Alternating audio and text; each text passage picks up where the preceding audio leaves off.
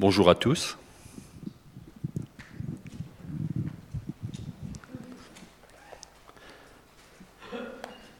Je vous propose de prier. Père, ta parole est une lumière sur notre sentier et nous avons besoin de cet éclairage dans notre quotidien. Et quand nous sommes réunis, Seigneur, c'est un moment privilégié de sonder ta parole, d'entendre ce que tu veux nous dire. Nous te demandons de purifier nos pensées, nos cœurs, de nous ramener tous ici autour de ta personne, afin que nos pensées ne vagabondent pas, mais que nous soyons à ton écoute. Bénis chacun d'entre nous, Père. Amen. Je vous propose une lecture dans 1 Pierre 2, les versets 1 à 10. Rejetant donc toute malice et toute ruse, la dissimulation, l'envie et toute médisance, désirez comme des enfants nouveau-nés le lait spirituel et pur, afin que par lui vous croissiez pour le salut, si vous avez goûté que le Seigneur est bon. Approchez-vous de lui, pierre vivante, rejetée par les hommes, mais choisie et précieuse devant Dieu. Et vous-même, comme des pierres vivantes, édifiez-vous pour former une maison spirituelle, un saint sacerdoce afin d'offrir des victimes spirituelles agréables à Dieu par Jésus-Christ. Car il est dans l'Écriture, Voici, je mets en Sion une pierre angulaire, choisie, précieuse, et celui qui croit en elle ne sera point confus. L'honneur est donc pour vous qui croyez, mais pour les incrédules, la pierre qu'ont rejeté ceux qui bâtissaient est devenue la principale de l'angle, et une pierre d'achoppement, et un rocher de scandale. Ils s'y heurtent pour n'avoir pas cru à la parole, et c'est à cela qu'ils sont destinés. Vous, au contraire, vous êtes une race élue, un sacerdoce royal, une nation sainte, un peuple acquis, afin que vous annonciez les vertus de celui qui vous a appelé des ténèbres à son admirable lumière. Vous qui autrefois n'étiez pas un peuple et qui maintenant êtes le peuple de Dieu. Vous qui n'aviez pas obtenu miséricorde et qui maintenant avez obtenu miséricorde. Jusque-là. Pierre, on peut dire que c'est le témoin par excellence de l'œuvre de Christ. Nous avons suivi un peu son cheminement il y a quelques semaines. Pierre, le disciple qui ici s'adresse aux croyants d'Asie mineure. Et Pierre est conscient que ces derniers subissent beaucoup d'épreuves. Il le dit dans le premier chapitre, les versets 7 et 8. Il dit, afin que l'épreuve... Euh, attendez, on va lire le 6. C'est là ce que, qui fait votre joie, quoique maintenant, puisqu'il le faut, vous soyez attristés pour un peu de temps par diverses épreuves, afin que l'épreuve de votre foi, plus précieuse que l'or périssable, qui cependant est éprouvé par le feu, ait pour résultat la louange, la gloire et l'honneur lorsque Jésus-Christ apparaîtra. Lui que vous aimez sans l'avoir vu et en qui vous croyez sans le voir encore vous réjouissant d'une joie ineffable et glorieuse. Tout à l'heure, nous avons entendu parler de cette huître qui, à cause de la souffrance, produit une perle. Ici, il est parlé d'or qui est éprouvé par le feu. Pour encourager ces églises de l'Asie mineure dans leur marche de sanctification, il utilise l'image d'un nouveau-né. Au verset 2 que nous avons lu, Désirez comme des enfants nouveau-nés le lait spirituel et pur, afin de grandir pour le salut, si vous avez goûté que le Seigneur est bon. C'est une image magnifique. Le nouveau-né n'a pas d'autre priorité. D'instinct, dès qu'il a faim, il cherche le sein maternel.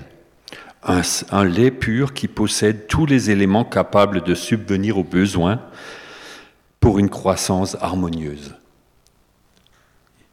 La nature est bien faite. Le Créateur a bien fait toutes ces choses. Et Pierre compare ici les enfants du Seigneur à des nouveau-nés. La priorité, c'est de trouver le lait pur. c'est l'image de la parole de Dieu. Notre faim, notre soif spirituelle veut nous pousser, nous attirer à cette parole, avant tout à elle. Nous avons souvent tendance à aller vers des commentaires, à des considérations philosophiques qui risquent de nuire, de nous égarer à côté de la source elle-même. Il n'y a pas mieux que le lait maternel que Dieu nous donne, sa parole. Et les meilleurs penseurs n'arriveront jamais à être aussi complets que la parole de Dieu. Allez à la source. La recommandation, approchez-vous de lui. Il est question de Jésus-Christ. Donc nous avons lu ça. Approchez-vous donc de lui. Pierre vivante. Soyez proches. Ne prenez pas vos distances, ne fuyez pas.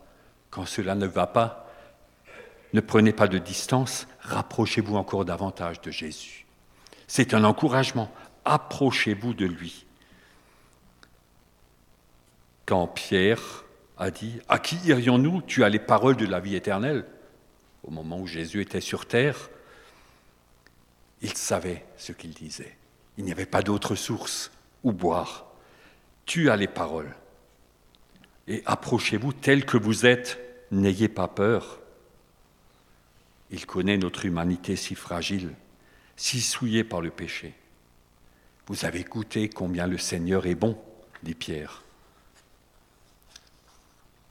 Dans le psaume 73 au verset 28, c'est un psaume d'Azaph où Azaph constate toutes les injustices qui se pratiquent autour de lui, la méchanceté des oppresseurs, leur apparence, leur apparente euh, euh, euh, leur apparente impunité et aussi leur réussite. Hein. voilà. Donc, Azaph était là et longtemps dans ce psaume, il a énuméré tout ce qui n'allait pas. La méchanceté des oppresseurs, des oppresseurs, il a un temps douté de l'utilité de rechercher la justice.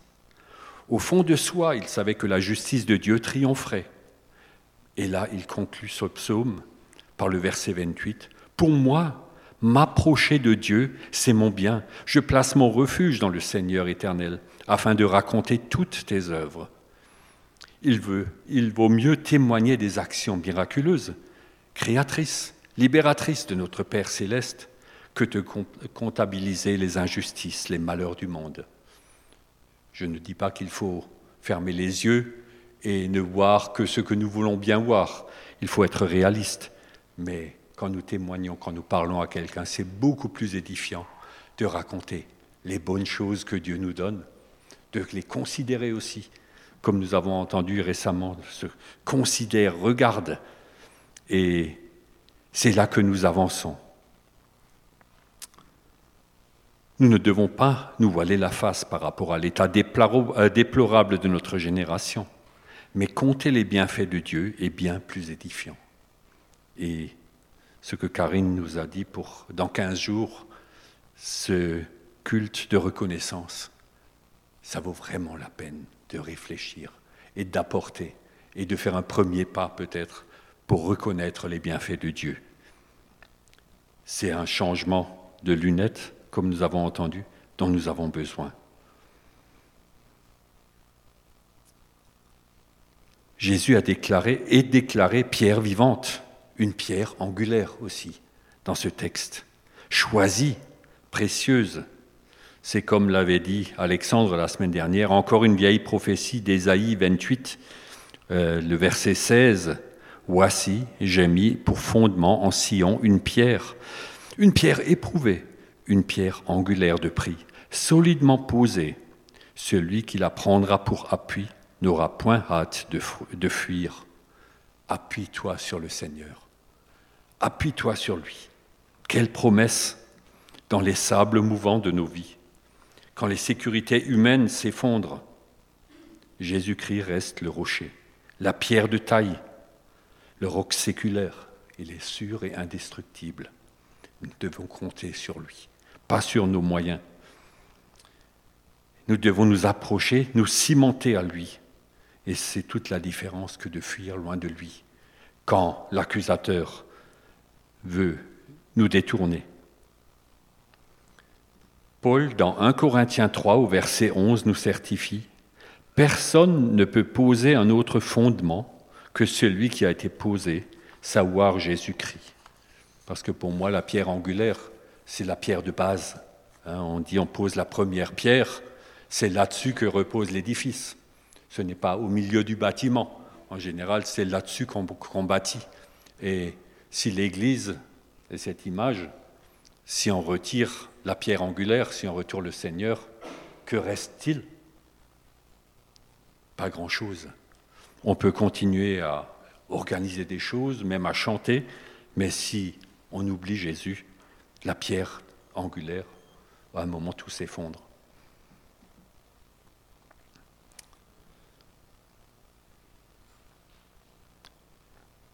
Si nos garanties sont ailleurs, si nous comptons sur nos forces, notre intelligence, nos moyens pour assurer notre avenir, nous risquons d'être confus, comme les bâtisseurs dont parle euh, Pierre. Lui, juif de naissance, reprend une parole du psaume 118 que Jésus avait déjà cité aux responsables religieux dans Luc 20, les versets 17 à 18. La pierre qu'ont rejetée ceux qui bâtissaient est devenue la principale de l'angle. Quiconque tombera sur cette pierre s'y brisera, et celui sur lequel, sur lequel elle tombera sera écrasé. Face à Jésus, pierre angulaire, il faut toujours faire un choix. Il n'y a pas de poste neutre. Soit on bâtit sur lui, soit à un moment, on se casse, on se brise sur lui. Soit on est écrasé. Ça, c'est le jugement final, le jugement dernier. Mais cette pierre n'a pas été créée par la main d'homme, elle est envoyée par Dieu. Face à Jésus, pierre angulaire, il faut faire un choix. Soit j'accepte de m'appuyer sur elle comme le fondement de ma vie, soit elle devient pour moi jugement et condamnation pour la mort. Les bâtisseurs de l'époque, les chefs religieux, avaient une vision erronée du plan du salut de Dieu. Les bâtisseurs à qui Jésus s'adressait, c'étaient les pharisiens, c'étaient les scribes, c'était l'élite religieuse d'Israël. Et Jésus, quand il parle de ces bâtisseurs, ils ont vite compris qu'il parlait d'eux. Les bâtisseurs connaissaient l'annonce d'un Messie, un sauveur pour Israël, et leur système religieux était humainement bien élaboré. Ils avaient leurs privilèges et attendaient juste un libérateur qui les débarrasserait de l'occupant romain.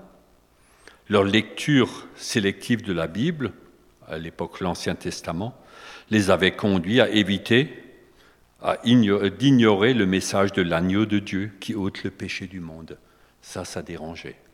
Ils attendaient le roi, le descendant de David, qui allait remettre de l'ordre dans toutes ces choses, et Israël serait remis au diapason.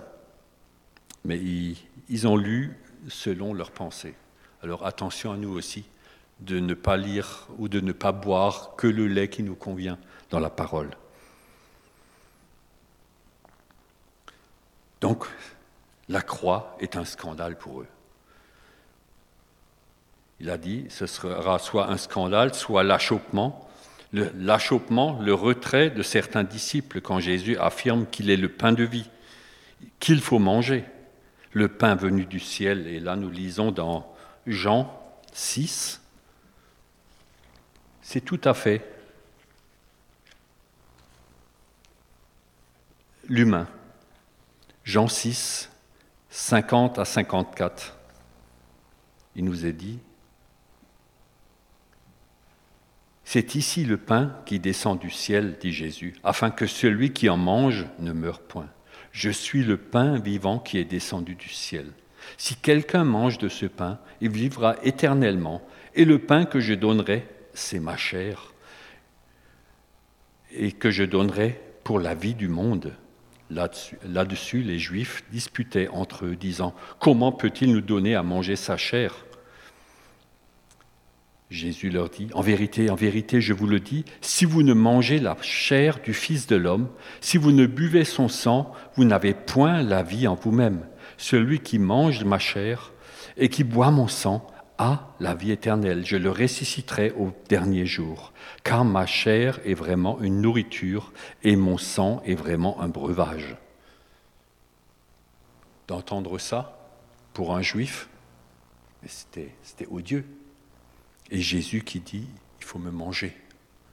Nous, on sait que c'est le symbole de la Sainte Seine, mais Jésus a choqué quand il a dit, vous ne pouvez pas passer au-delà de moi. Vous ne pouvez pas. Et au verset 66, il nous est dit, de, Jean 6, Dès ce moment, plusieurs de, plusieurs de ses disciples se retirèrent et n'allaient plus avec lui. Parce qu'il n'y a que ce chemin très étroit, passé par Jésus. Il n'y a pas d'autre moyen. Ce n'est pas en remplissant des règles, c'est en passant par Jésus, en acceptant ce sacrifice, ce, cette chair clouée sur la croix, ce sang qui a coulé. À tous ceux qui ont reconnu que Jésus est le fondement de leur vie, l'assurance de leur salut par le sacrifice de la croix, Pierre rappelle qu'ils sont eux-mêmes maintenant des pierres vivantes. Jésus, c'est la pierre angulaire, et chacun qui a donné sa vie est une pierre vivante. Des individus qui sont rajoutés un par un au corps de Christ pour former un édifice spirituel, l'Église. Chaque racheté est une pierre posée sur Christ et insérée dans la maison de Dieu. Chacune. Et chacune doit être en contact avec la pierre de l'angle. L'Église locale est le reflet le plus visible du corps du Christ. Un ensemble de diverses pierres vivantes, chacune différente des autres.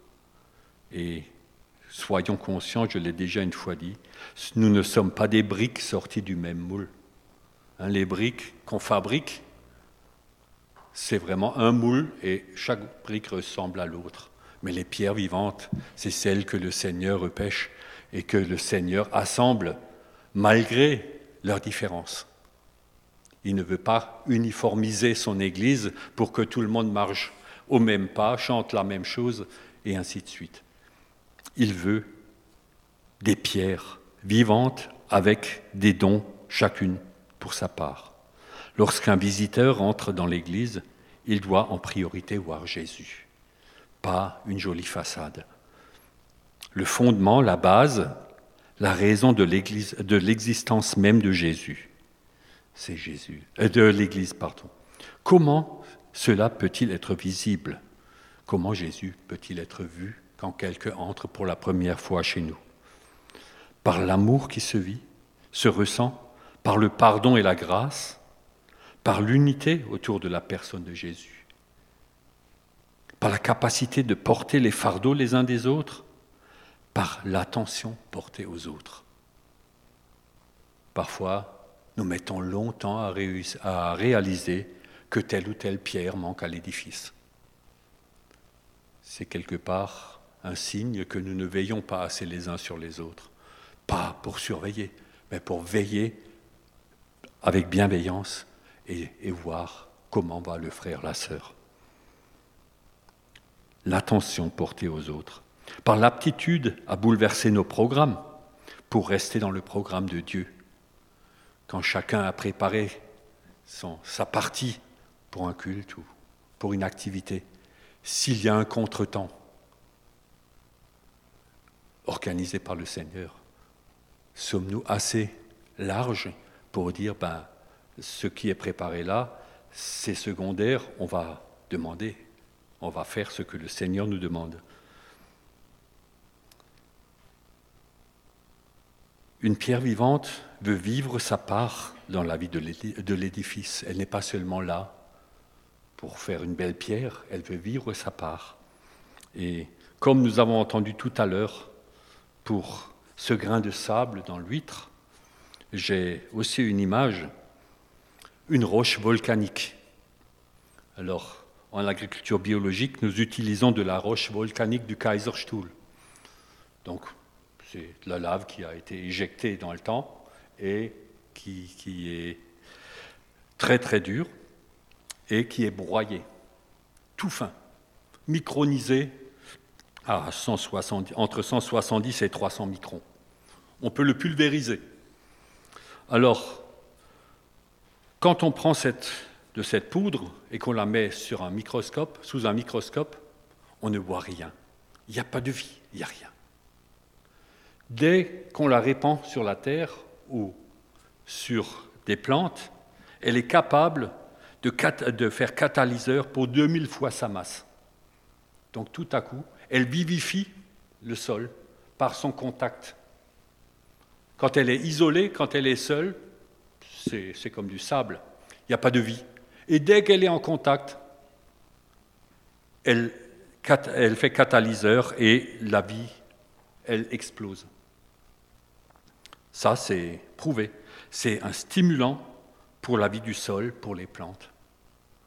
Alors, nous avons entendu déjà beaucoup par rapport à la souffrance.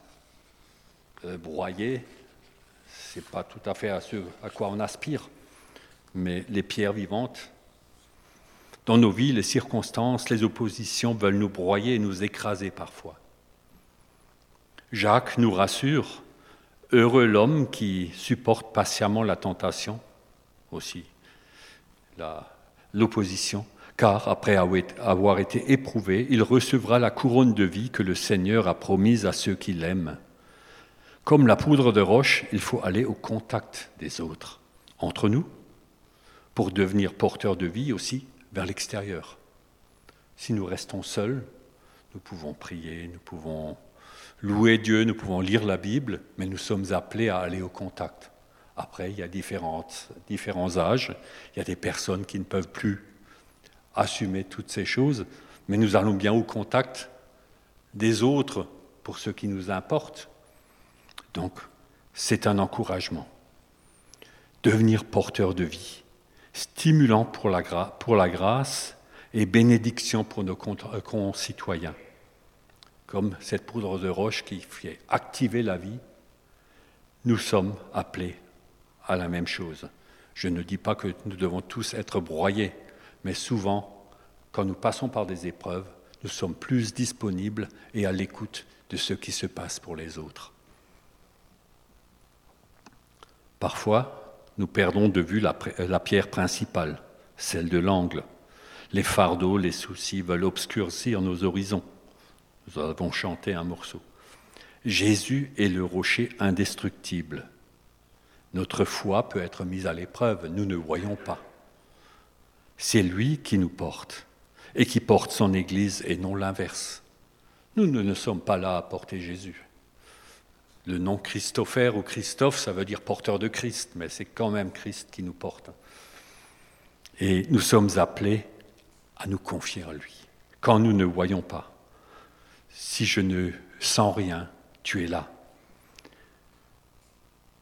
Les versets 9 à 10 de notre passage nous disent, nous cela. Vous, au contraire, pierre vivante, vous êtes une race élue. Vous êtes une race élue. Vous êtes un sacerdoce royal. Vous êtes des prêtres et des rois. Le sacerdoce, c'était la prêtrise dans l'Ancien Testament. Là, vous êtes chacun et prêtre et roi, alors que ça ne se cumulait pas dans l'Ancien Testament.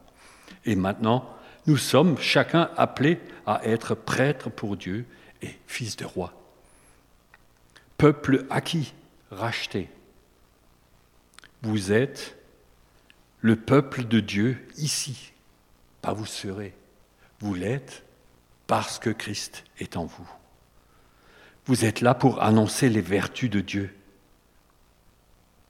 Vous étiez séparés de Dieu et il vous a fait miséricorde.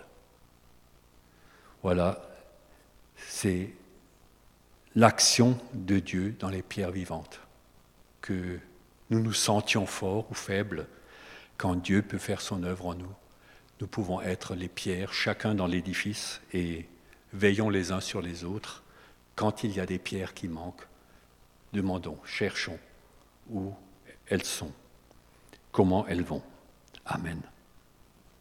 Je vous propose de prier encore. Père, Nous sommes des pierres vivantes et cela ne doit pas être un fardeau pour nous, ça doit être une grâce. Nous avons notre place dans ton Église et tu veux que chacun, Seigneur, soit béni par toi, encouragé, Seigneur, à prendre son service sans crainte et sans dire qu'il n'a pas de don, qu'il n'a pas, oui, qu'il n'a pas les moyens, Seigneur. Toi, tu as pris des pierres différentes, tu les assembles pour un édifice parfait, et c'est seulement ton amour qui nous cimente ensemble. Amen.